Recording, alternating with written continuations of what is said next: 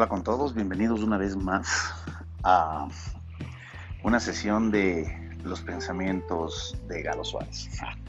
Bueno, en esta ocasión, nada, quería, quería simplemente hacer una, una analogía un poco, un poco profunda con respecto a una situación que acaba de pasar hace pocos días con un amigo mío, no tan allegado en realidad, pero, pero una buena persona con la que tuvimos la oportunidad de compartir algunos momentos realmente que fueron de calidad. Más allá de que si haya sido una buena relación de amistad o no, hay un hay un hay un detalle que me llama la atención y que me ha llamado la atención sobre manera en toda esta pandemia que hemos en realidad todos estado pensando mucho con respecto a la muerte.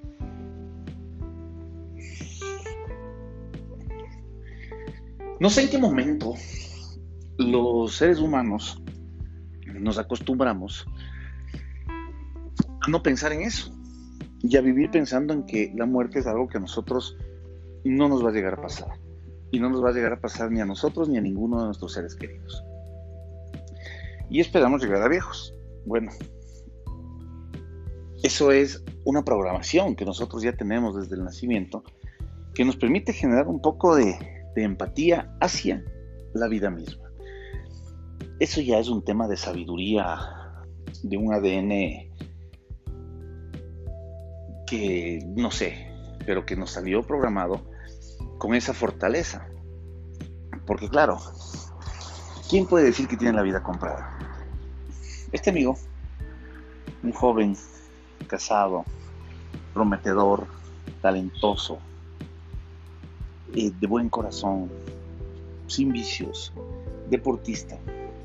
Una buena mañana sale de su casa, toma su moto y en una curva inesperada se da de frente contra un Vitara y se muere. Así como si nada. El mismo día, en la tarde, recibo la noticia de que murió Sean Connery. Sean Connery, no sé si se pronunciaría Sean Connery o Sin Connery o como sea. Es un actor que a mí me marcó muchísimo en la infancia porque representaba a James Bond. James Bond es un agente secreto, es el agente 007, que era primero un hombre extremadamente inteligente, preparado, culto, elegante, bien vestido, con todos los juguetes. Eh, eh, súper sexy, todas las mujeres deligaban por él y salvaba al mundo. Entonces, más o menos en esa época para mí era el prototipo de lo que sería ser una buena persona en la vida. Sin, sin los extremos de ser un agente secreto y todo, pero sí basándome en los principios de, de ser una buena persona y siempre tratar de apoyar a tener un mejor planeta, o sea, ser del lado de los buenos. Y en fin, más allá de eso, eh, veo las diferencias, El uno muere a los 38 años y el otro muere a los 90 años. Entonces, en el mismo día, ¿qué te dice eso? Dicen, no. Ya esa teoría que teníamos anterior de que si haces una buena vida, vives largo y te vas al cielo, y ya como que ha roto todos los los, paradigmas y, el entendimiento de cualquier persona con lo que hemos estado viviendo en estas épocas, sobre todo por temas del coronavirus. Yo no sé hasta qué punto. Y relativamente creo que nadie sabe cómo funciona el algoritmo. ¿Cómo funciona el algoritmo de la matriz universal? Para hacer esta pequeña lotería de la vida en la que dicen, ok, oh, el uno muere, el otro vive, el otro vive 100 años o 90 y el otro vive 38. Entonces dices, bueno, quizás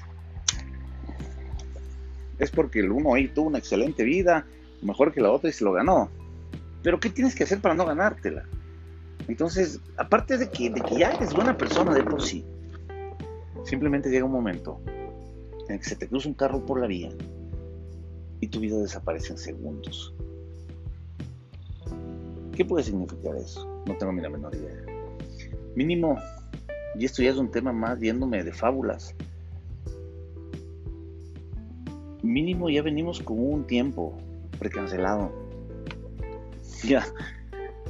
Alguna vez pensé en hacer una película en la que simplemente nosotros comprábamos la vida en este planeta en base a la cantidad de, plata que te alcance. Es decir, digamos que tú vives en el planeta binomio 68. ¿Ya? Y tienes acceso a esta matriz universal, en la que uno de los grandes premios es venir a vivir en este perfecto y majestuoso planeta que tiene un medio ambiente maravilloso y que te permite vivir aquí un promedio de 80 a 100 años.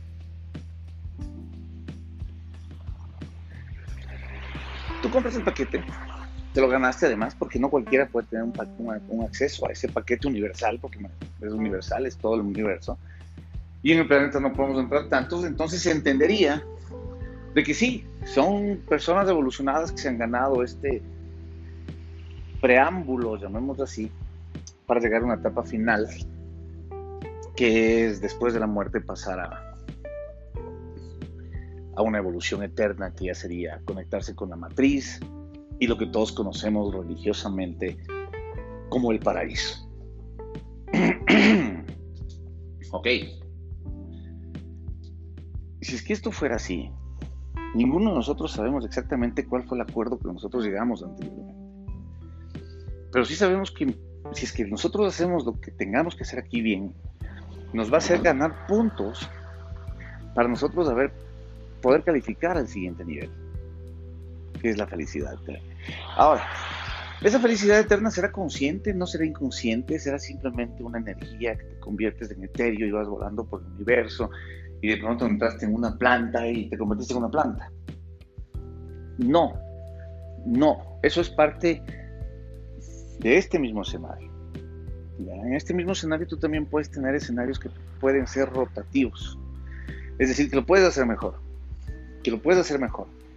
Y si es que igual has cumplido con ciertos requisitos y has tenido una vida estrictamente, no estrictamente, o sea, aceptablemente decente, de modo así. Sin embargo, el cupo no te alcanzó, si tienes una segunda oportunidad. Una segunda oportunidad en las cosas puedes mejorar hasta que llegues a ese estado de evolución. En este principio, según yo, lo que me encantaría creer es que esto funciona así. Y de verdad nosotros estamos ya premiados en un planeta tan maravilloso como este. Ya, digamos que no nos alcanzó el billete que a algunos les tocó, les alcanzó para llegar a ser pobres, para llegar a ser ricos, para vivir 90 años o para vivir 40, o para vivir 38, para vivir 6 meses. Quizás es un, es un plano en el que es obligatorio pasar por aquí. Quizás los que llegan a vivir más son los que más trabajo de evolución requieren. Y los que llegan a vivir menos son los que simplemente tienen que pasar por un periodo menor de tiempo en este planeta, porque ya están preparados para evolucionar mucho antes que nosotros. Sería maravilloso pensar así. Ahora, ¿qué pasaría en esta fórmula con la gente que es mala? yo creo que la gente también tiene otras oportunidades. Y esas oportunidades se presentan con lo que científicamente, que no está 100% comprobado, son estas realidades paralelas. Son estas realidades paralelas en las que prácticamente nos bugueamos en este juego hasta que lo hagas bien. Porque ya lo lograste. O sea, ya tienes comprado tu cupo. Ya estás aquí. Pero puedes hacerlo mejor. Ahí vienen un montón de cosas en mi cabeza porque digo, si es que esto fuera así, se justificarían sobremanera muchísimas cosas, como los déjà vus, como esas personas que les conoces y sientes que ya les has conocido de toda la vida. Mm. Eh, y simplemente lo que estás es bugueado. O sea, estás en una mejor versión de ti mismo de una versión anterior. Ahora, ya depende de ti, porque puedes seguir bugueado toda la vida. Y esto sí puede ser un ciclo repetitivo porque ahí sí creo que el algoritmo funcionaría de la manera en que, claro, si ya no funcioné como Galo Suárez, poco de veces, vamos a burguearle, vamos a hacerle que esta vez sea un perro. ¿Ya? Y vas bajando o vas cambiando o vas adaptándote a diferentes niveles para que finalmente puedas llegar a esa evolución esperada. Entonces todo depende de nosotros. Ahora, no quiere decir esto, según este algoritmo, que si es que lo haces demasiado bien, y ya lo hiciste demasiado bien en la vida anterior, puta, vas a vivir cortísimo aquí. No, tampoco es por ahí.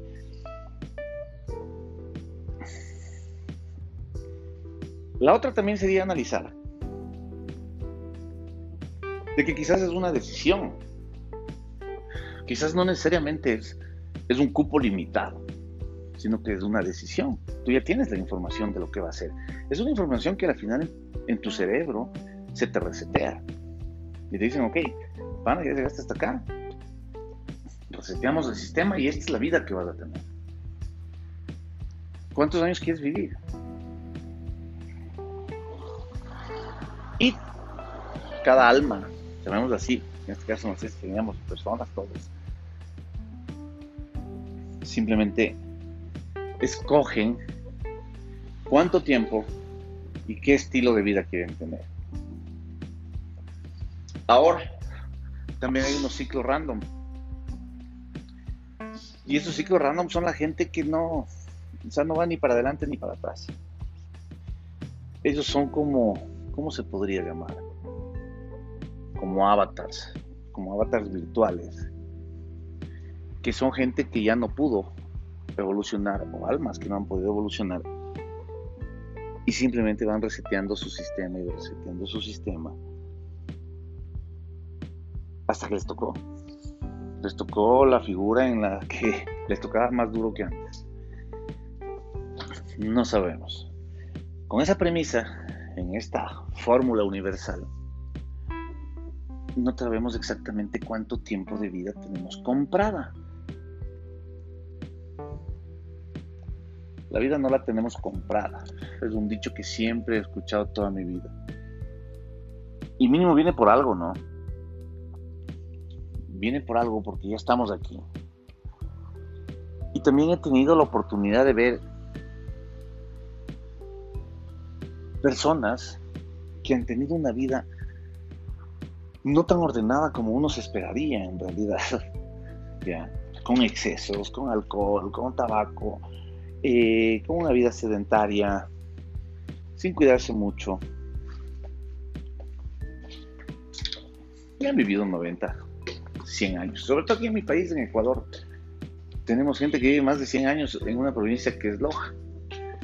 Y aquí la gente es bastante longeva, creería yo. Pero volviendo al tema de la muerte, ¿qué importa más? Entonces, si es que esto funcionaría así como yo les digo, ¿de qué carajo nos importa? Esa es la conclusión final a la que deberíamos llegar todos. Porque, ¿qué nos importa cuánto tiempo vamos a vivir? ¿Qué nos importa si es que tenemos un tiempo predelimitado o comprado o precancelado o preasignado, como quieran llamarlo? Porque no estamos conscientes en realidad, y no sabemos, como no estamos conscientes, de que hay algo más allá. Ahora, el otro día vi una película muy interesante en la que había un Robert Redford, este es un actor que interpretaba a un personaje que había tenido la habilidad de ver la muerte, el, más allá de la muerte. Le había muerto, se había conectado con su más allá y había visto que era mucho mejor su vida. O sea, que era la misma versión de su vida, pero súper mejorada. Con muchos detalles cambiados, personajes y todo, pero, pero mejorada. Y él compartió esta, esta experiencia con el mundo. Y el mundo empezó a creerle y empezó a ver una serie de suicidios masivos, de locos la película. Finalmente, ¿a qué punto llegas aquí? O sea, si llegas a un análisis bien profundo de una situación social y emocional que vivimos en este planeta, Y es que hay mucha gente que le cuesta creer para qué rayos estamos aquí. Y como les cuesta creer, manejan muy mal sus emociones, se deprimen, se meten a un sistema y se dejan vencer. Por otro lado existe la gente que como no entiende las cosas, simplemente se dedica a odiar a los que creen que sí entienden. Y generamos un, un bugueo, otra vez hablando de, la nueva onda esta, los enanos del juego, que le aprendo a mi hijo. Un bugueo emocional en el que estás patinando y patinando y patinando y patinando en tratar de ver qué carajos tienes que hacer de la vida. Mi conclusión, mi punto de vista, lo que tienes que hacer de la vida es vivirla y vivirla de la mejor manera que puedas, sin esperar a, que vas a vivir 100 años o sin esperar que vas a vivir 10, sin esperar que vas a, vivir 6 meses o sin esperar que vas a vivir eternamente. Solamente vivirla y vivirla de la mejor manera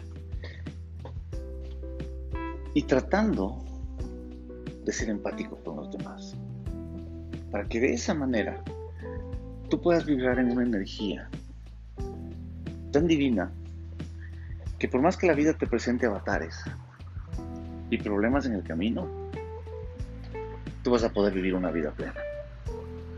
Una vida plena, una vida sana, una vida larga, una vida con abundancia y una vida que te permitirá evolucionar aún más allá de eterna felicidad. Eso es lo que yo creo. Y sí, sí creo que si mayor es el premio, más oportunidad tienes de pasar más años en este planeta. Y por donde le veas, por donde le veas. Y cada vez que me asomo al balcón de mi habitación y veo esos atardeceres espectaculares de Quito, y ese cielo imponente, con esas nubes espectaculares que dan esa profundidad de un paisaje simplemente maravilloso, en el que de vez en cuando se cruza un pajarito volando, ves un perro caminando, ves familias como volando. Y eso es apenas un pedacito miserable de todo un resto del planeta lleno de maravillas y de oportunidades.